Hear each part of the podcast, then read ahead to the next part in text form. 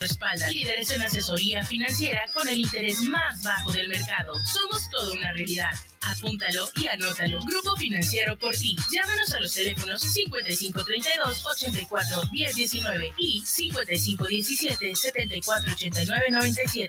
WhatsApp al 5524 95 89 13. Solución total a tus problemas económicos. Damos servicio a toda la República Mexicana. guanatosfm.net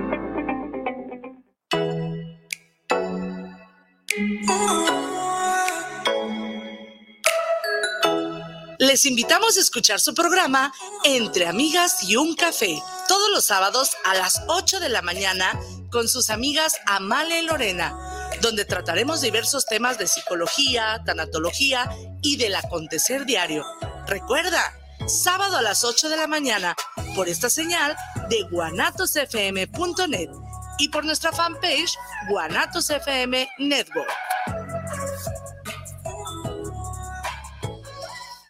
guanatosfm.net Atrevida, formal, divertida, única. ¿Cuál es tu estilo? Estela Boutique tiene la moda que buscas. Ropa importada y de línea que resalta tu belleza y personalidad. Comprueba nuestra variedad, calidad y precio justo. Te esperamos en Venustiano Carranza, número 696, en la Colonia Constitución. Nuestra línea telefónica está a tus órdenes. 9627 4131. Búscanos en Facebook. S-T-E-L-L-A-Boutique. Estela-Boutique. guanatosfm.net los comentarios vertidos en este medio de comunicación son de exclusiva responsabilidad de quienes las emiten y no representan necesariamente el pensamiento ni la línea de guanatosfm.net.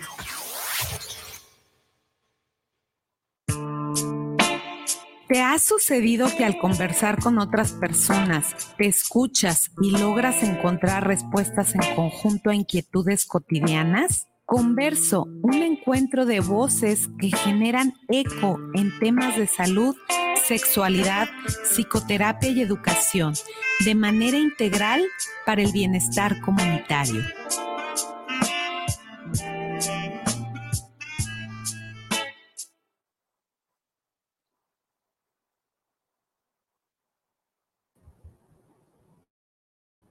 Hola, ¿qué tal? Me da muchísimo gusto saludarles y a Carla que está aquí con nosotros.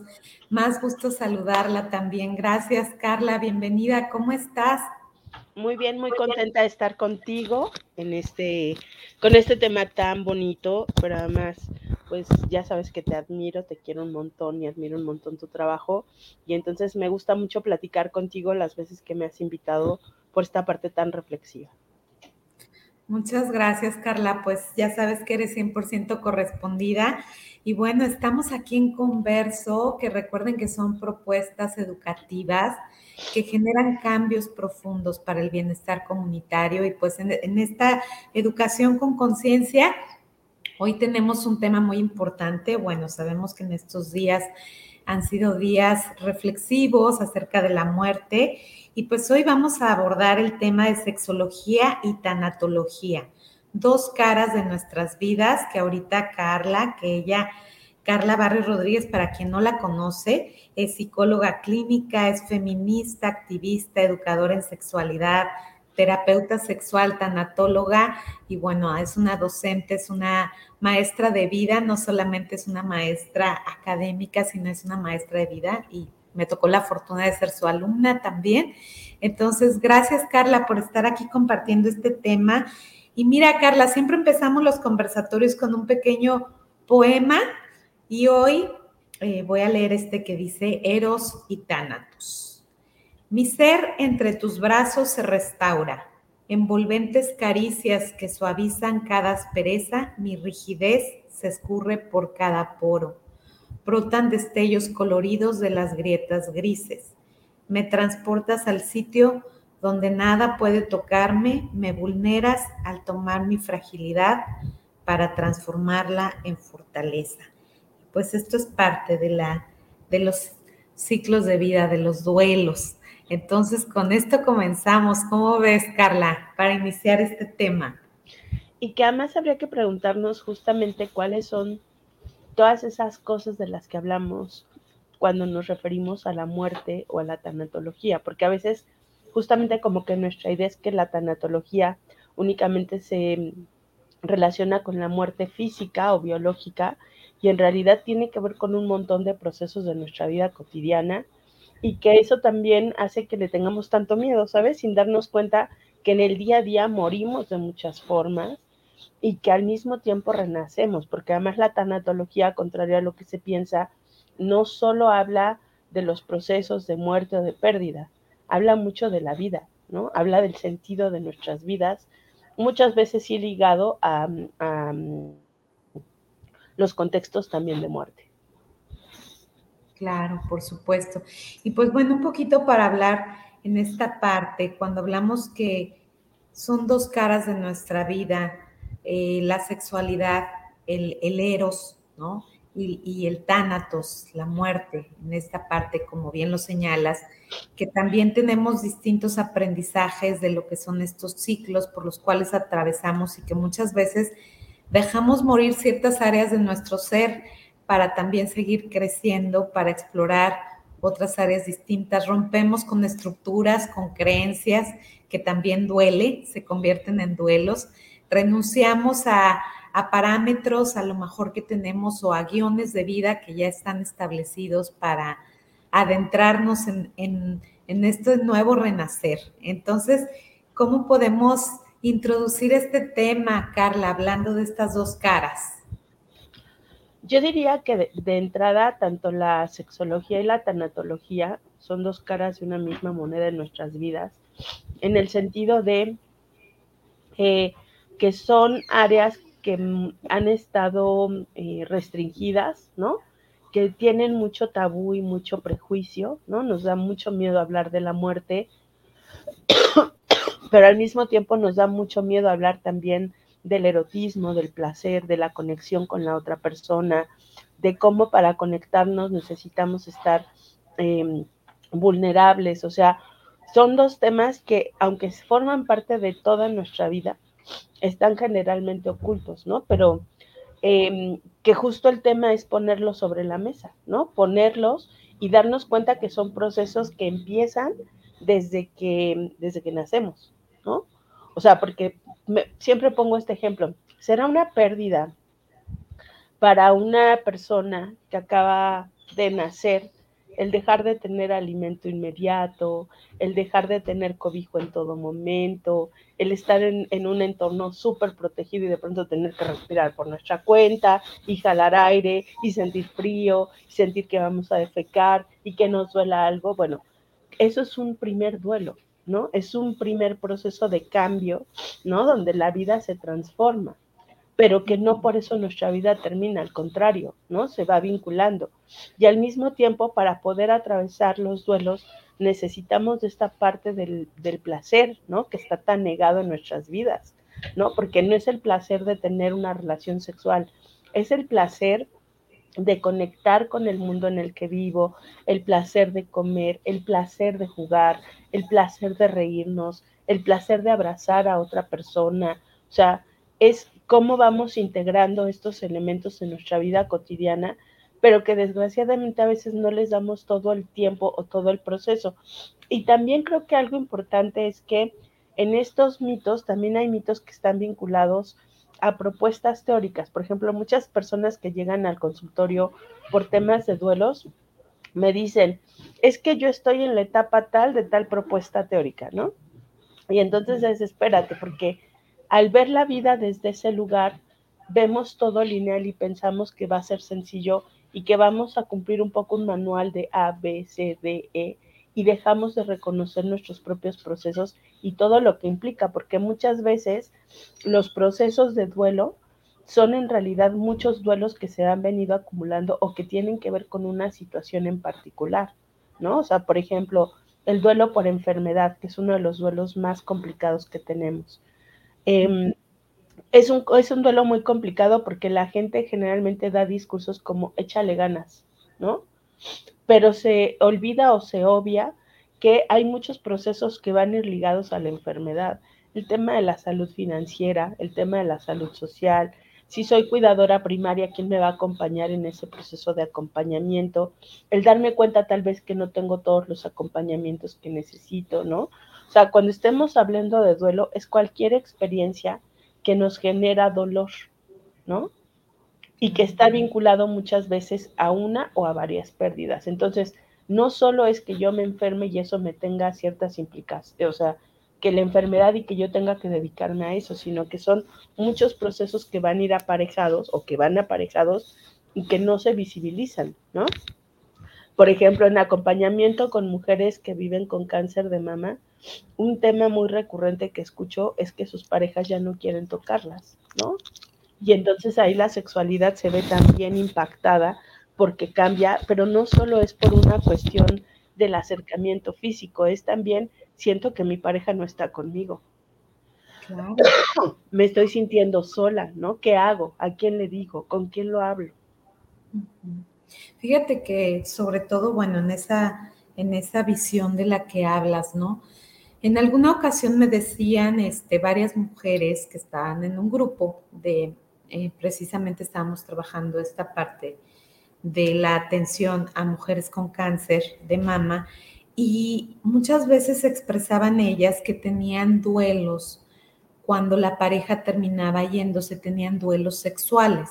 Entonces, a partir también de ahí ver cómo las mujeres conceptualizamos muchas veces hasta un duelo sexual, el ya no tener a una pareja porque de pronto no tenemos este, esta idea de saber que, nos, que, que somos soberanas de nuestra vida erótica, que nuestra vida erótica sigue persistiendo, tengamos o no una pareja, que nuestra vida erótica no es solamente una relación sexual, como bien lo dices, es este, contactar con, con el ambiente, con el sol, con la luna, el sentirte eh, de cierta forma querida por alguien, ¿no? Como lo comentas. Entonces, qué valioso esto que, que señalas, porque precisamente en las enfermedades, cuando uno se da cuenta quién las, quién, qué personas están cercanas a ti, pues también se viven gratitud como también las ausencias pesan y a veces las ausencias pesan demasiado.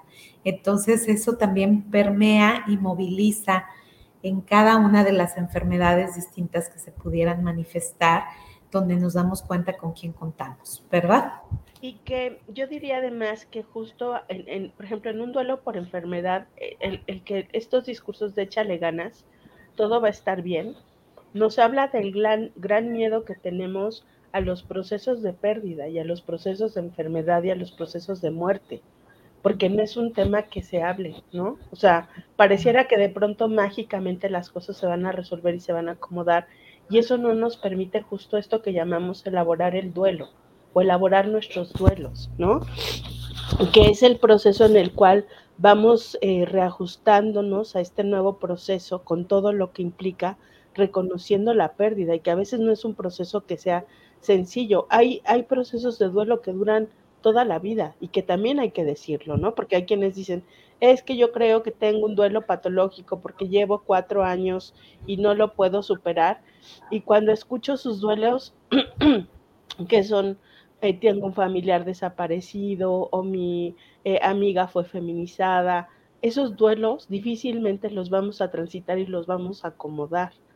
Y, y, también tiene que ver con los recursos que cada persona tiene. Entonces, por eso es tan importante no huirle ni al dolor ni al placer, ¿no? Porque también a veces cuando estamos en medio del dolor, como que hay personas que se castigan y dicen, yo no voy a sentir ya placer nunca más en la vida, un poco lo que vas diciendo. Y en realidad me parece que esta parte del, de los duelos lo que hacen es reconectarnos con nuestra vida cuando los podemos poner sobre la mesa, cuando les damos el lugar, cuando no nos peleamos con ellos y nos damos cuenta que son momentos también de nuestra vida que también nos van a permitir crecer y explorar.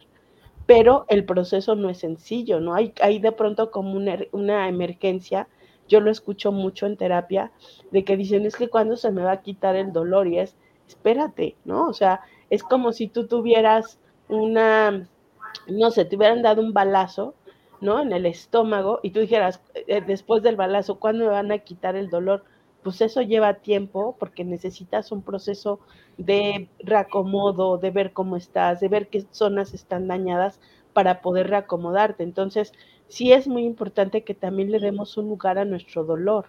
El dolor es importante en nuestras vidas, el dolor nos protege, el dolor nos avisa que algo importante está pasando.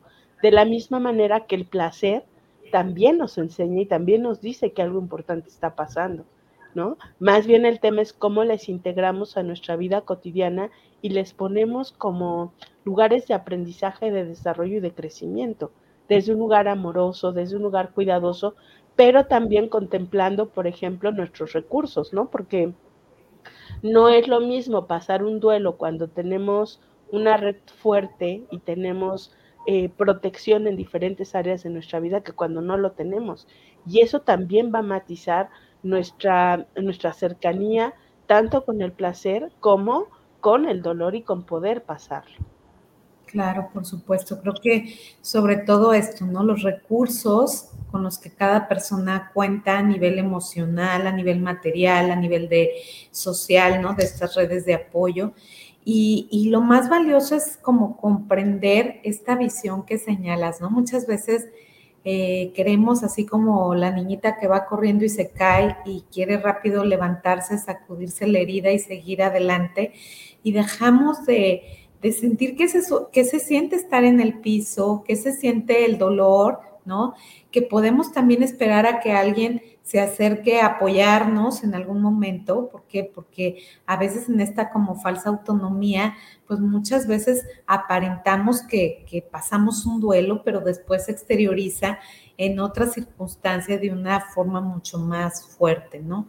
Yo, por ejemplo, Carla, y esto te lo quiero preguntar, he tenido muchas mamás que de pronto cuando tienen la pérdida de alguna hija, hijo, hije, nos damos cuenta este, que que tardan tiempo en elaborar ese duelo, que inclusive hay duelos que más bien se sobrellevan, que el dolor va a persistir, este, que tienen inclusive mucho tiempo con, pues, con altares o con cuartos eh, donde conservan toda esta visión de, de, la esencia de la persona, ¿no? Y que finalmente nosotros quienes somos para decidir en qué momento una persona tiene que superar o cómo supera su propio duelo. Como que esta parte creo que también es importante ver que el dolor en cada persona va a ser distinto, la forma en la que afronta los procesos de duelo. No sé qué nos pudieras como compartir en ese, en ese rubro. Sí, o sea, yo creo que es muy importante justamente que, o sea, como reconocer que la única persona que sabe cuál es el camino y el proceso de su duelo es la propia persona. O sea, el duelo por la pérdida de una hija, hijo, es una de las pérdidas más dolorosas y que además se va a agudizar cuando el contexto es violento o cuando hay otros factores que lo obstaculizan. Por ejemplo, cuando es muerte de mi, de mi hija, hija, hijo, eh, por una muerte violenta y además hubo abuso sexual y además hubo eh, negligencia por parte de las autoridades, cuando no hay un proceso de justicia y de reparación, el duelo crece, por supuesto, porque además cuando pensamos en duelo no solamente tenemos que pensar en dolor, el duelo también lleva enojo, mucha rabia, ¿no? Mucha desesperación, desesperanza, frustración, impotencia. O sea, el duelo es, es, es como un paraguas, ¿no? De muchos procesos que nos generan sufrimiento por algo que está pasando. Entonces, esto es muy complicado porque además acá, por ejemplo, pensamos en este discurso que nos dan a las mujeres, por un lado, de que siendo madres ya nos realizamos y va a ser nuestra función en la vida. Por otro lado, esta parte donde generalmente si somos madres, somos cuidadoras a tiempo completo de esa otra persona. O sea, muchas veces somos las que tenemos una vinculación más cercana, o las abuelas, o las hermanas, o las tías, ¿no? Eh, y entonces, ¿cómo les pedimos de pronto que ya se te olvide o que ya se te vaya el dolor, ¿no? Y muchas veces, insisto, lo que hacemos es coexistir con el duelo, nos acompañamos del duelo. No es porque tenga que quitarse. Hay personas que dicen, es que yo sí necesito quitar sus cosas rápido, y hay quien dice, no, yo necesito dejar sus cosas intactas. Y cada quien tendrá su proceso. Creo que lo que es muy importante es no querer desde fuera como dar una experiencia que es de la persona y que solo ella sabe el impacto que tiene, ¿no? Y de lo que significa, porque insisto, habría que siempre cuando estamos acompañando duelos y pérdidas, es muy importante mirar todas las cosas que están sumando para que esta experiencia se presente, porque hay muchas cosas que la van a hacer mucho más compleja o que la van a hacer mucho más ligera, ¿no? Y que van a hacerla más, más transitable desde un lugar mucho más amoroso. Incluso hasta eso es importante, que tanto mi entorno es un entorno amoroso que además me permite hablar.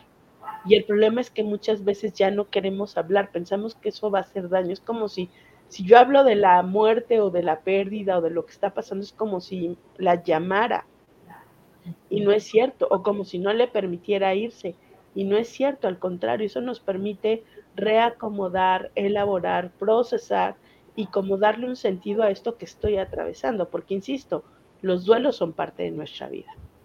Claro. Oye, Carla, hablando como de estos duelos por etapas evolutivas y justo tocaste un punto, ¿no?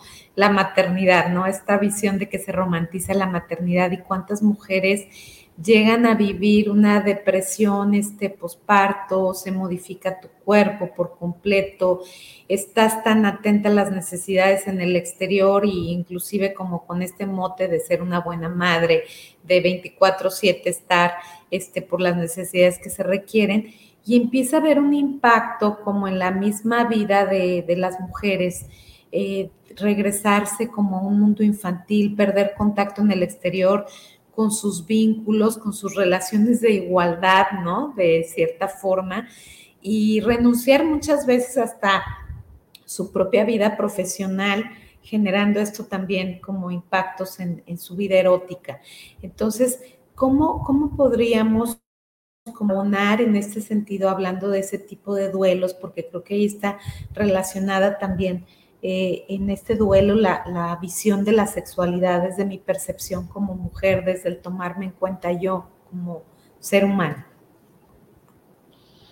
Mm, bueno, o sea, yo creo que cada, o sea, justo cada persona lo vive diferente y que lo que es muy importante es nunca dejar el contacto con el placer, nunca dejar el contacto con nuestra vida, o sea, el que algo esté pasando por mi vida que es difícil, ¿no? O sea, yo siempre cuando estoy acompañando duelos, la primera recomendación que digo es, ahorita lo más importante es que cubras tus necesidades básicas, ¿no?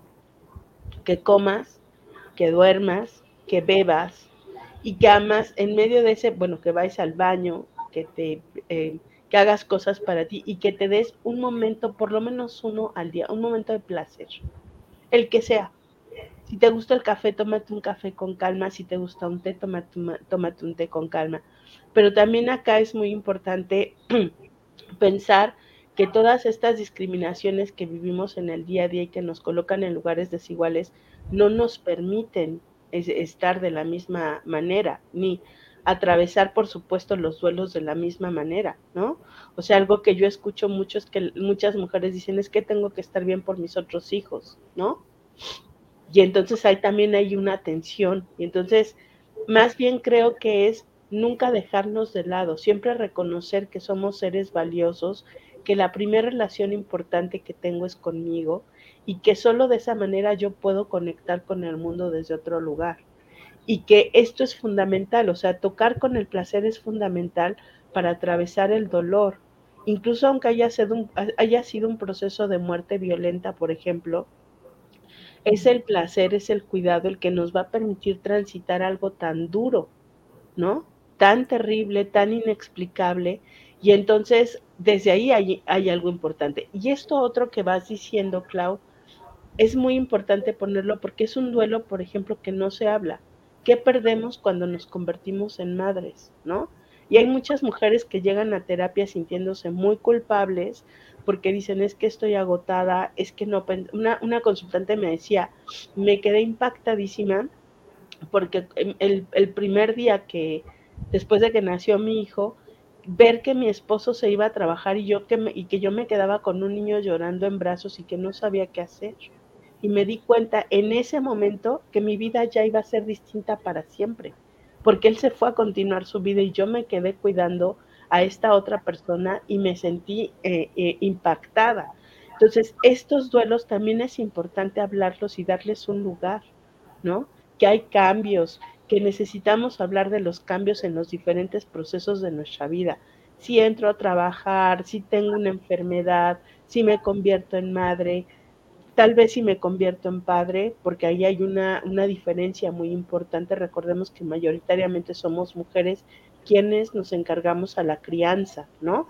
Por eso cuando dicen padres de familia, yo digo, no, hay que decir madres de familia, hermanas de familia, abuelas de familia, porque son quienes estamos al cuidado de, las crianzas.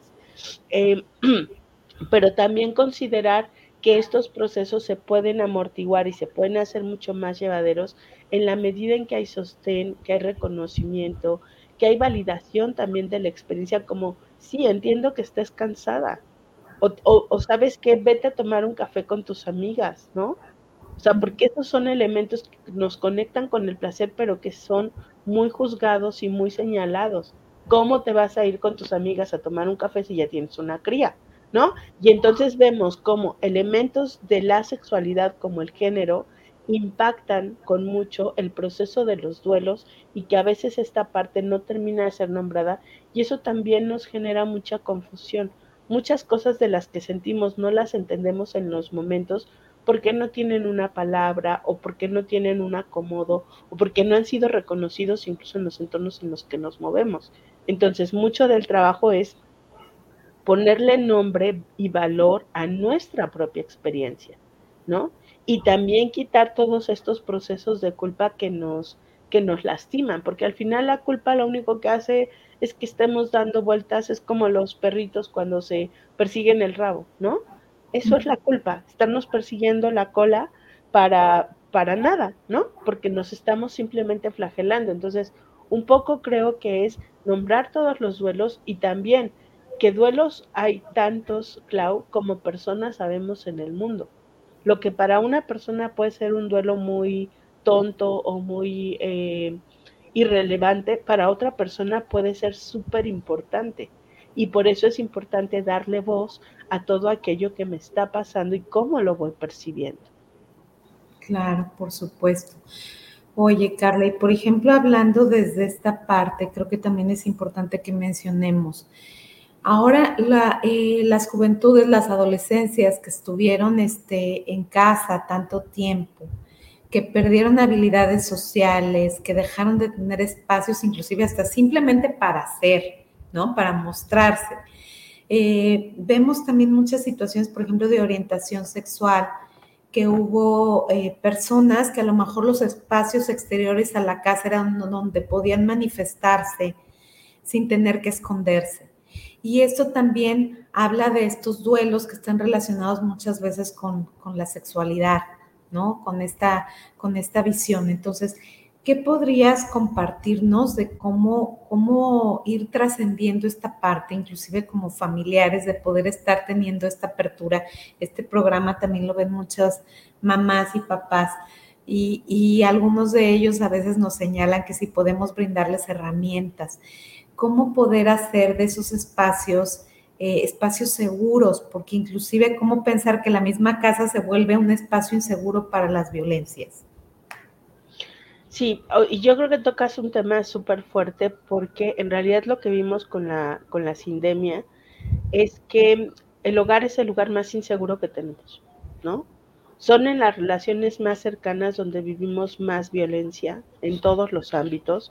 Por eso es que ahorita el índice de abuso sexual infantil en México se disparó, el caso de niñas embarazadas se disparó, el caso también de maltrato infantil y abuso hacia las crianzas que están en edad escolar y en adolescencia, o sea, se fue al cielo. ¿Por qué? Porque nos habla justamente de, este, de, este, de estas formas de violencia que se replican en todos los ámbitos. Entonces, creo que también es importante pensar que aunque el entorno sea adverso, podemos construir ciertos puentes que nos van a rescatar. Hay algo que llama Boris Irulnik, tutoras resilientes, que es un término súper bonito. Y nos dice, Todas las personas podemos enseñar a otras a pasar la adversidad desde un lugar amoroso y de cuidado. Entonces, si nosotras aprendemos a estar en el buen trato, pongo un ejemplo. Había una mamá que me decía, es que mi hija me dijo que era lesbiana, justo porque estábamos en, la, en la pandemia, y me lo dijo cuando no podía salir y yo no sabía qué hacer, yo estaba muy enojada con ella, y entonces yo le pregunté, oye, ¿tú preferirías que tu hija fuera una persona de las que están en, los, en las listas de, mujeres y muchachas que han sido feminizadas en este país. Le dije, porque es un milagro que tu hija esté viva en un país como México, donde tenemos 11 feminicidios al día. Y entonces se quedó callada y me dijo, no lo había pensado así, porque también tiene que ver muchas veces con discursos obsoletos que vamos juzgando, ¿no? México es el segundo país por crímenes patriarcales de odio hacia la comunidad LGBTTIQA. El segundo, el primero es Brasil. Y eso nos habla de una situación muy grave. Por eso lo que necesitamos es generar redes de cuidado y de protección, aprender a conectar desde el amor, desde el cuidado, desde el buen trato, desde el reconocimiento. A lo mejor en casa papá y mamá no tienen los recursos, porque muchas veces la situación es caótica. ¿Quién más que puede estar cerca, puede acompañarme. A veces hay una prima, un primo, alguna hermana o hermano, algún amigo o amigue o amiga que a lo mejor no puedo ver tan fácilmente, pero con quien puedo estar en contacto vía telefónica. Siempre tejer esas redes nos sostienen. El amor nos cura, el amor nos protege, el, el amor nos acompaña. Y entonces eso es bien importante en nuestros procesos de duelo, construir lugares de amor, construir relaciones de amor y también yo creo que es muy importante que un poco repensemos y veamos cuáles están siendo nuestras prioridades y qué cosas son importantes en nuestras vidas, porque eso nos permite también ver qué necesitamos. Entonces, hablar, construir, a lo mejor yo no tengo una relación muy cercana con mi hijo o mi hija, porque también necesitamos hablar de eso. A veces nuestros hijos, nuestras hijas nos caen mal, ¿no? Hay que decirlo y no pasa nada, eso no quita que yo sienta afecto, eso no implica que yo tenga la intención de cuidarle y muchas veces lo que hay que justamente poner es eso sobre la mesa. Me cae mal, ¿no? No, no me llevo bien con mi hijo, con mi hija, con mi hija, pero podemos construir una relación de buen trato, porque cuando construimos relaciones de buen trato y de respeto, lo demás se hace mucho más suave, sea lo que sea a lo mejor nunca nos vamos a llevar bien, no nos vamos a caer bien, pero nos podemos respetar y tratar desde un lugar de cuidado y eso ya es un montón en un mundo tan violento. Claro, por supuesto. Que en estas turbulencias encontremos refugio en, en casa sería maravilloso el tener esta acogida, como bien nos hablas, ¿no? Este escuchar, este mirarnos.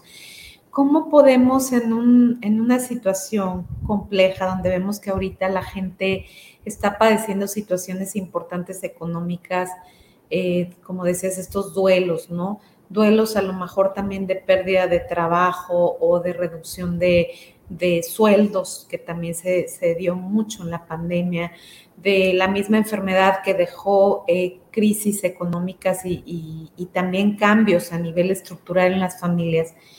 ¿Cómo podemos empezar a hablar de estos buenos tratos? ¿Cómo poder, por dónde empezamos a buscar dentro de tanta turbulencia cierto autocuidado? ¿Qué sería como lo principal que tendríamos que empezar a, poner en primera instancia? Bueno, o sea, yo creo que justo es aprender a tratarnos bien y tú dices cosas que son importantes, ¿no? Las personas, por ejemplo, dicen, es que me quedé sin trabajo y no encuentro trabajo o no encuentro un trabajo como el que tenía. Y entonces hay una tendencia, por ejemplo, a la autoculpabilización. Algo hice mal, me debí de haber aguantado, este, podía haberlo hecho diferente. Y entonces es un poco frenar y por un lado es repartir la parte que nos toca a nivel individual, pero también la que nos toca a nivel social. Cuando tenemos un sistema que no está capacitado para darnos trabajo como un derecho humano, con condiciones de vida dignas, es muy difícil pensar en condiciones de vida dignas en términos generales. Entonces, es un poco aprender a repartir esa parte. No cargarnos todo, no pensar que todo es una cuestión de meritocracia. También creo que por otro lado, el darnos cuenta eh, de que cuando hablamos y ponemos sobre la mesa los temas que duelen y que lo podemos socializar y que tenemos un acompañamiento colectivo, generalmente el duelo se hace mucho más llevadero. ¿Por qué? Porque lo podemos hablar, porque podemos nombrarlo, porque no tenemos nada de qué avergonzarnos y porque entonces el colectivo también un poco reparte la situación. Entonces, hablar de nuestros duelos es muy importante, es el que, el que sea, pérdida de empleo, pérdida de salud, pérdida de economía, mucha gente perdió su casa, ¿no? Mucha gente tuvo que regresar a vivir al, hogar de mamá y papá siendo personas adultas. O sea, ha habido muchísimos impactos, ¿no? La pérdida, por ejemplo, de la socialización con otras personas, los duelos de las personas a las que no les pudimos llorar y ya no pudimos ver, o sea, hay, hay, muchos procesos y lo que necesitamos hacer es ponerlo sobre la mesa y decir qué nos pasó con esto y empezar a hablar de la muerte y empezar a hablar de que la pérdida siempre es posible. Hoy tengo una relación de pareja que yo no sé si voy a tener mañana. Hoy estoy viva, pero no sé si mañana voy a estar viva. Y entonces mucho hacernos esta pregunta, que es una pregunta personal, pero también es una pregunta ética. ¿Cómo quiero vivir? Si hoy fuera mi último día de vida, ¿cómo querría vivirlo? ¿Cómo me trataría yo a mí? ¿Cómo trataría yo al resto de las personas? Y me parece que eso también es importante, ¿no? O sea, eh, mucho de lo que vamos eh, acompañando tiene que ver incluso no solo con, con, la parte de la pérdida per se, sino incluso con todas las consecuencias. O sea, ¿cuántas personas tienen un testamento hecho? Claro. Y eso nos habla de que es un tema que alejamos. Incluso hay quien dice, es que cuando le digo a mi papá, se enoja de que cómo, me, cómo le estoy diciendo que haga su testamento. Y tiene que ver con esto. Por supuesto, ¿no? Vemos yo recuerdo mucho las pinturas de, de, Goya, que es uno de los grabadores y pintores que primero empezó a retratar pues todas las realidades sociales y que en algunos de sus cuadros, por ejemplo, en, en un cuadro este, que se llama El sueño de Saturno, Saturno está devorando a sus hijos este, por una cuestión de un mito de no eh, perder el, el trono y entonces se ve su mirada desenfocada, ¿no? Y en muchos de los cuadros de él se ven miradas desenfocadas en uno que se llama fusilamiento, este, donde están fusilando pero no están viendo a las personas que sobre las cuales están ejecutando la violencia. Y es muy interesante porque precisamente nos habla de esa visión de todas las realidades que no queremos ver. O sea, estas cosas que nos duelen tanto, no las tocamos, no las visibilizamos, y dentro de todos estos temas, pues puede haber varios, ¿no? Yo creo que uno muy importante es ver, por ejemplo, ahorita que hablábamos de las adolescencias, de las infancias, que, que regresaron otra vez después de estar tanto tiempo en un mundo virtual, quienes tenían esa posibilidad, porque no todas las personas las tenían, pero que regresan y sienten un gran impacto respecto a ahora cómo me voy a relacionar con, con la gente de la escuela. O sea, había miedo y temor del contacto físico. Entonces creo que en ese sentido también que tiene que ver con estos vínculos y con esta parte de nuestras relaciones afectivas, cómo, cómo se viven también duelos en esta, en esta visión. Yo creo que son un montón y que habría que pensar también justo que muchos duelos son sociales, ¿sabes?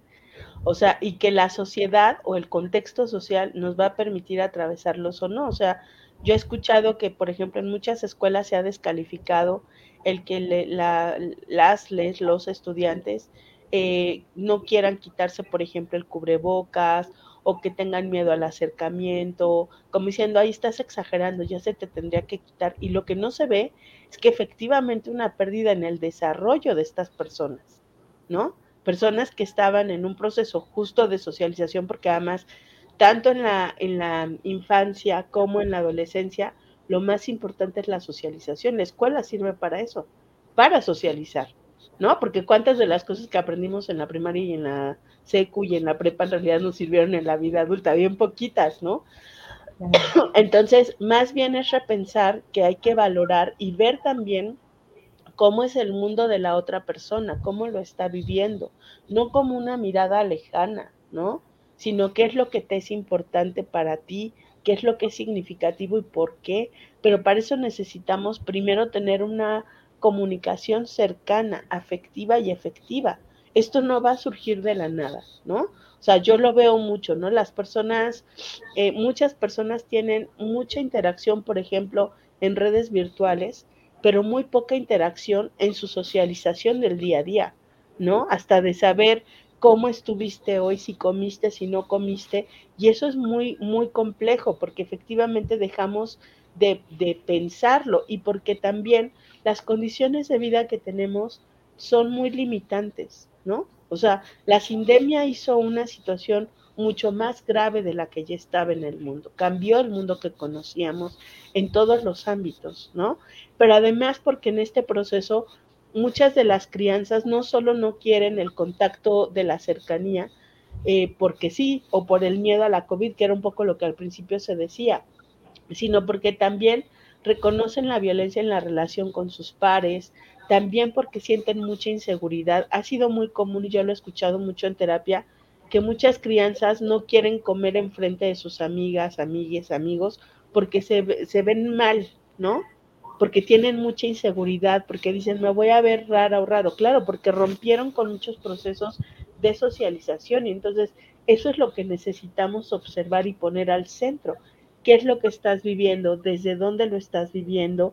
Y también, porque finalmente todo este mundo de virtualización al que fuimos entrando en los últimos años nos hizo estar más que nunca en la historia de la humanidad con referentes de imágenes que son muchas veces eh, irreales, ¿no? O sea, hay una sobreexposición al, al material eh, audiovisual en todos los ámbitos con muchos estereotipos y entonces por supuesto que eso genera también mucha inseguridad.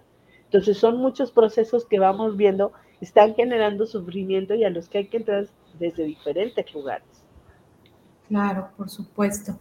Carla, y un poco nos, nos preguntan aquí de forma anónima que si pudieras tocar algo acerca de lo que sería el suicidio o también del homicidio relacionado a temas que competen a las sexualidades.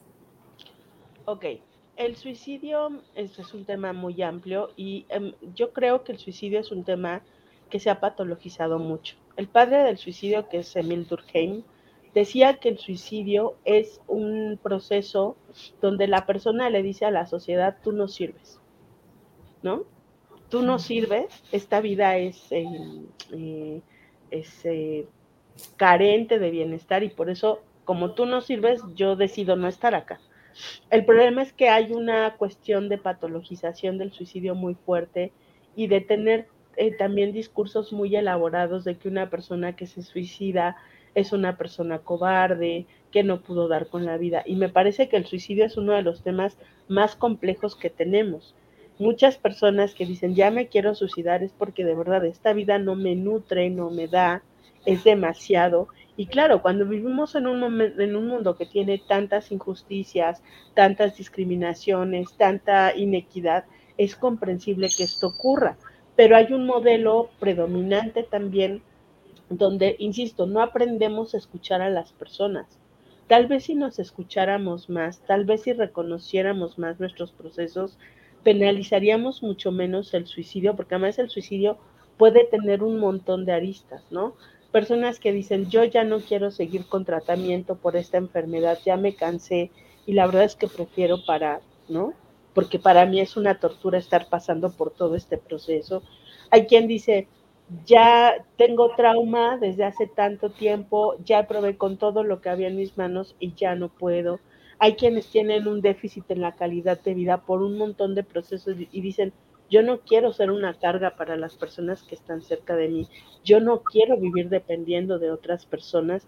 Y entonces creo que un poco lo que necesitamos es repensar cómo estamos mirando el suicidio, ¿no? Que el suicidio es Así como tenemos derecho a elegir nuestra vida en, medio de nuestro contexto, yo sí creo que también tenemos derecho a decidir nuestra muerte en, en, nuestro propio contexto y que eso no tiene por qué ser algo terrible, ¿no? No se trata de juzgar, sino de más bien comprender desde dónde las personas se están moviendo. Pero cuando tampoco hay un acompañamiento para las familias y se ve como un estigma y entonces ocúltalo y entonces que nadie se entere y entonces esta creencia de que lo hizo porque yo no fui suficiente, todos esos procesos son los que lo complejizan en realidad, ¿no? Y lo que necesitamos son procesos de apoyo para comprender todo lo que está involucrado. Muchas personas se suicidan, por ejemplo, cuando tienen una situación económica muy complicada, ¿no? Y claro, aquí el problema no es eh, el suicidio per se, sino es qué tuvo que pasar para que una persona llegara a ese lugar. O personas que se suicidan porque, eh, em, y que además en ese proceso a lo mejor asesinan a sus crías porque eh, saben que van a estar en un contexto de violencia si se los entregan al papá. Son temas que necesitamos poner sobre la... y que el papá ha sido violento, que ha maltratado. O sea, más bien yo diría, necesitamos ponerlo desde un lugar de cobijo y de reconocimiento a la realidad de la persona. Ahora, también cuando hay eh, procesos en la sexualidad no normativa, por ejemplo, sabemos que el índice de suicidio en personas de la comunidad LGBTTIQA es mucho más elevado que entre pares, ¿no? Se calcula que está entre un 30 y un 50% más elevado que entre personas que no forman parte de la comunidad. Pero acá lo que necesitamos ver es que el problema no es la orientación o la identidad o la expresión de género de esta persona.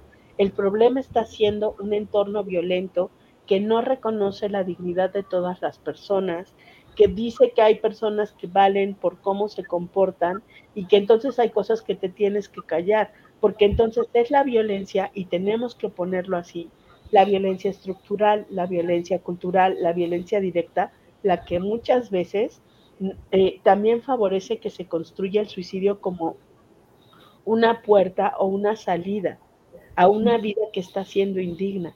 Pero entonces quienes necesitamos cambiar somos las sociedades, porque tal vez el día en que no discriminemos a, las criaturas porque dicen que les gusta un niño o una niña o que no son e, ella o él, eh, sino que son ella, en el momento en el que dejemos de discriminar, probablemente la, y, que, no les violentemos y no nos burlemos de sus experiencias, muy probablemente eso cambiará. Mucho del suicidio adolescente está vinculado a condiciones de vida precarizadas, porque hay mucha violencia, hay mucha exigencia, hay mucha demanda, hay un contexto que no escucha, como hay esta, este mito de que las adolescentes no saben entonces se, se les descalifica de manera sistemática en los entornos. Entonces, esa es la parte que necesitamos también reflexionar y colocar en otro lugar. Claro, fíjate que yo recuerdo hablando con Javier Lizárraga cuando él comentaba que muchas veces en los homicidios de transfobia, de, eh, había esta cuestión también o de homofobia, donde una vez que sucedía la muerte de la persona, los padres y madres o los familiares se encargaban de ocultar la vida de la persona y era como volverlo a regresar, decía él, los vuelven a meter en el closet, ¿no? Una vez que ya no están en vida. Entonces, qué importante ver hasta qué, hasta dónde trasciende esta situación, donde no hay este reconocimiento, como dices tú, de, los seres, de las personas, este, donde se va en contra de la dignidad de un ser humano eh, por estas normas sociales o por estos eh, prejuicios que también tenemos a nivel social. Y Carla, un poquito como para ir cerrando, eh, me gustaría, porque otro, otro de los temas que aquí me comentan es que habláramos de los duelos que hay, el silenciar y no hablar cuando hay una problemática de disfunción sexual en las relaciones de pareja. Sí, esto es muy común y tiene que ver justamente con una cuestión de complacencia, por un lado, de que la otra persona no se vaya a sentir mal, ¿no? O de yo no querer mencionarlo porque no sé qué hacer con lo que me está pasando y que genera duelo. ¿Por qué? Porque muchas veces estoy pensando o esperando que la situación sea diferente, pero nos da tanto miedo y genera tanto choque en muchos momentos, sobre todo cuando la experiencia ha sido continuada, ¿no? Y el problema es ese, que muchas veces empezamos a tocar algunos temas cuando ya han avanzado mucho en el tiempo, cuando ya tienen una carga emocional eh, muy, muy fuerte, cuando ha sido un tema que hemos estado evadiendo de manera sistemática y eso lo que hace es recrudecerlo, porque entonces cada vez que lo tocamos, lo tocamos no con un dolor, sino con todos los dolores que se han venido acomodando a lo largo de la historia. ¿Por qué? Porque se van acumulando. Ah, es que ese día no me tocó. Ay, es que ese día otra vez no me tocó. Ay, es que me puse tal ropa y no me volteé a ver. Y es que, claro, lo que va pasando es que las experiencias se van sumando y tenemos mucho miedo justo porque hay mucho enojo, mucho dolor y entonces pensamos que si lo hablamos se puede convertir en algo inmanejable. Pero también porque muchas veces como que se piensa que no puede ser tan importante nuestra vida erótica. ¿no? Es de esos temas que todavía seguimos pensando que podemos prescindir y yo diría, habrá personas que sí y que no lo malvivan y que no lo pasen bien y entonces está súper chido, ¿no? Pero habrá quien diga, no, sí me es importante y sí lo necesito y pongámoslo sobre la mesa para saber cómo entramos a este tema, ¿no? Porque si no, lo único que estamos acumulando es enojo, tristeza, sensación de que soy insuficiente, mucha decepción y eso va a generar bronca, porque en cuanto se abra el tema, es como si tú metes en un closet ropa, ropa y ropa y ropa y no la sacas. Cuando abras el closet se te va a venir todo encima. Y eso es lo que pasa, ¿no? Y también pensar que el duelo va a ser inevitable. O sea, si mi, mi pareja me dice, yo ya no quiero tener vida erótica contigo o yo ya no quiero tener vida erótica, por supuesto que va a doler, ¿no? pero entonces nos permite ver qué queremos hacer con esto, ¿no? Si es que podemos hacer algo, si necesitamos cambiar la dinámica de nuestra relación, si es que hay algo que necesitamos hacer o que podemos o queremos hacer, pero nunca es evadiendo cómo vamos a poder acompañar un duelo, nunca, ¿no? O el duelo, por ejemplo, o sea, porque también a veces el miedo es, y si se termina la relación de pareja, pues sí, si se termina es porque ya su tiempo fue cumplido, porque ya no hay más que hacer acá, porque una relación a fuerza tampoco, tampoco nos va a dar bienestar y no nos va a permitir crecer o desarrollarnos. Claro, por mm. supuesto. Y que yo creo que en esa misma línea, ¿no? El no hablar finalmente es hablar demasiado del tema. Entonces, este punto también creo que es importante y como bien lo señalas, ¿no? Cuando ya se verbaliza, podemos encontrar otras alternativas también de solución y, encontrar también otras posibilidades. Por último, eh, nos comentan que si puedes hablar acerca de los duelos sexuales que se dan por la edad. Aquí este, varias personas han comentado, ¿no? Que cuando, cuando percibimos que la sexualidad es solamente, por ejemplo, para las juventudes, ¿no? ¿Qué sucede en esa visión? Ok, yo creo que justo es una visión que necesitamos transformar. El erotismo muere cuando nos morimos. Siempre vamos a tener capacidad de sentir. No pensar en el erotismo únicamente como coito, porque eso es lo que nos hace un montón de daño, sino más bien pensar que el erotismo tiene que ver con la sensación placentera y que ésta puede estar por un montón de actividades. a veces el mirarnos a los ojos y coquetearnos, esa es una forma de expresar nuestro erotismo. Y por otro lado, por ejemplo, si hay cambios a nivel corporal cuando vamos envejeciendo, que además yo lo voy a aclarar acá. Siempre estamos envejeciendo. Desde el momento en el que nacemos empezamos a envejecer. Entonces necesitamos también cambiar esa concepción, ¿no? O sea, el envejecimiento lo tiene cualquier ser vivo y más bien lo que pasa es que nuestra idea o nuestras ideologías nos van diciendo que hay cosas que van dejando de ser importantes y más bien yo diría, cada experiencia personal nos va diciendo qué es importante para mí y qué no, qué necesito, ¿no? A veces lo que necesito es un abrazo, a veces lo que necesito es bailar contigo. El último órgano o uno de los órganos que nos acompañan a lo largo de toda nuestra vida, por ejemplo, es la piel. La piel es el órgano sexual más extenso que tenemos. Entonces, ¿por qué nuestro erotismo habría de morir? si seguimos sintiendo, ¿no? Y eso es muy importante ponerlo sobre la mesa. Y el órgano más importante que tenemos es el cerebro. Claro, si yo de pronto no me doy el permiso de fantasear o de tocar con el placer o de disfrutar o de hacer ciertas cosas y tengo la idea que por, por mi propio envejecimiento no puedo ya conectar conmigo porque también está el autoerotismo puedo seguirme tocando, puedo seguirme reconociendo, puedo seguirme sintiendo y por supuesto que también está lo que puedo compartir con otras personas. Entonces, creo que más bien es como ir quitando esta idea de que el erotismo muere, sino más bien como cualquier otra cosa. Recuerden que órgano que no se usa se atrofia. Si yo llego a cierta edad y digo, no, ya, ya no puedo hacer nada y ya no fantaseo, ya no le pongo atención a eso, por supuesto que va a haber un decaimiento. Pero también necesitamos eh, pensar si es lo que queremos, si es la vida que queremos darnos, si es la forma en la que queremos incluso pasar por estos procesos, si es la forma en la que quiero atravesar mi propia experiencia de la sexualidad.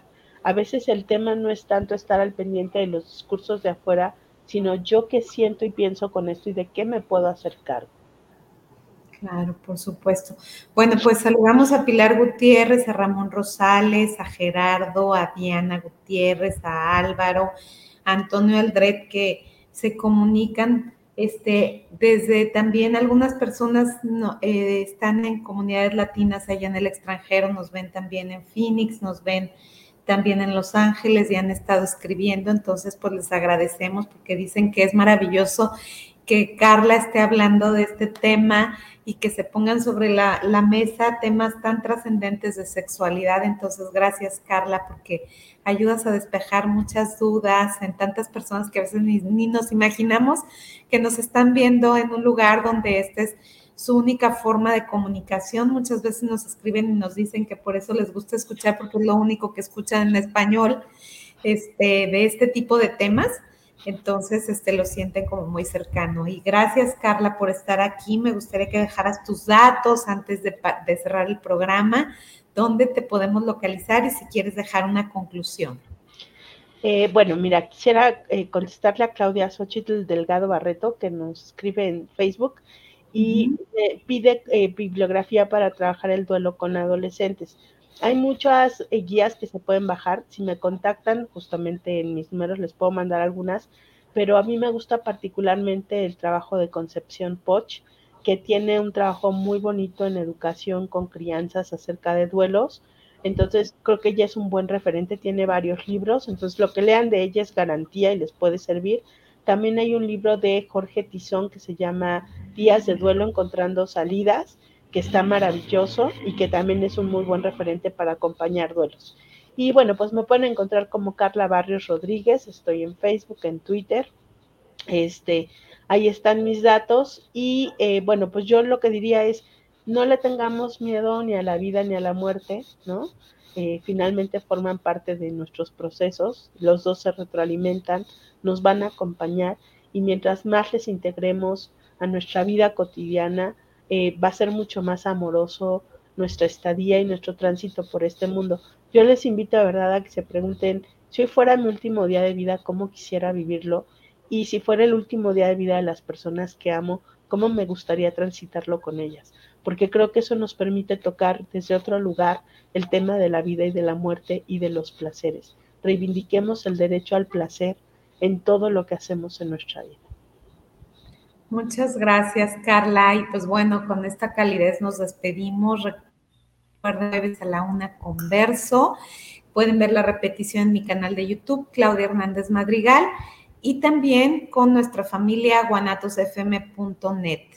Entonces ya saben que estamos aquí hablando de temas de educación, sexualidad, salud y que sobre todo queremos llegar a las personas que a lo mejor no tienen otras alternativas más que esta para poder vernos. Entonces, pues adelante con todos estos temas y gracias Carla por siempre contribuir al bienestar comunitario y por estar presente en mi vida, sobre todo también.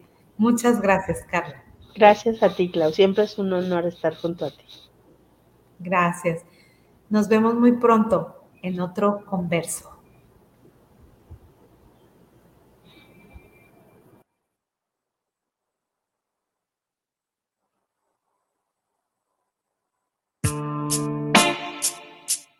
Gracias por acompañarnos en Converso, voces que se comparten, propuestas educativas que generan transformaciones profundas para el bienestar comunitario. Nos vemos cada jueves a la una de la tarde.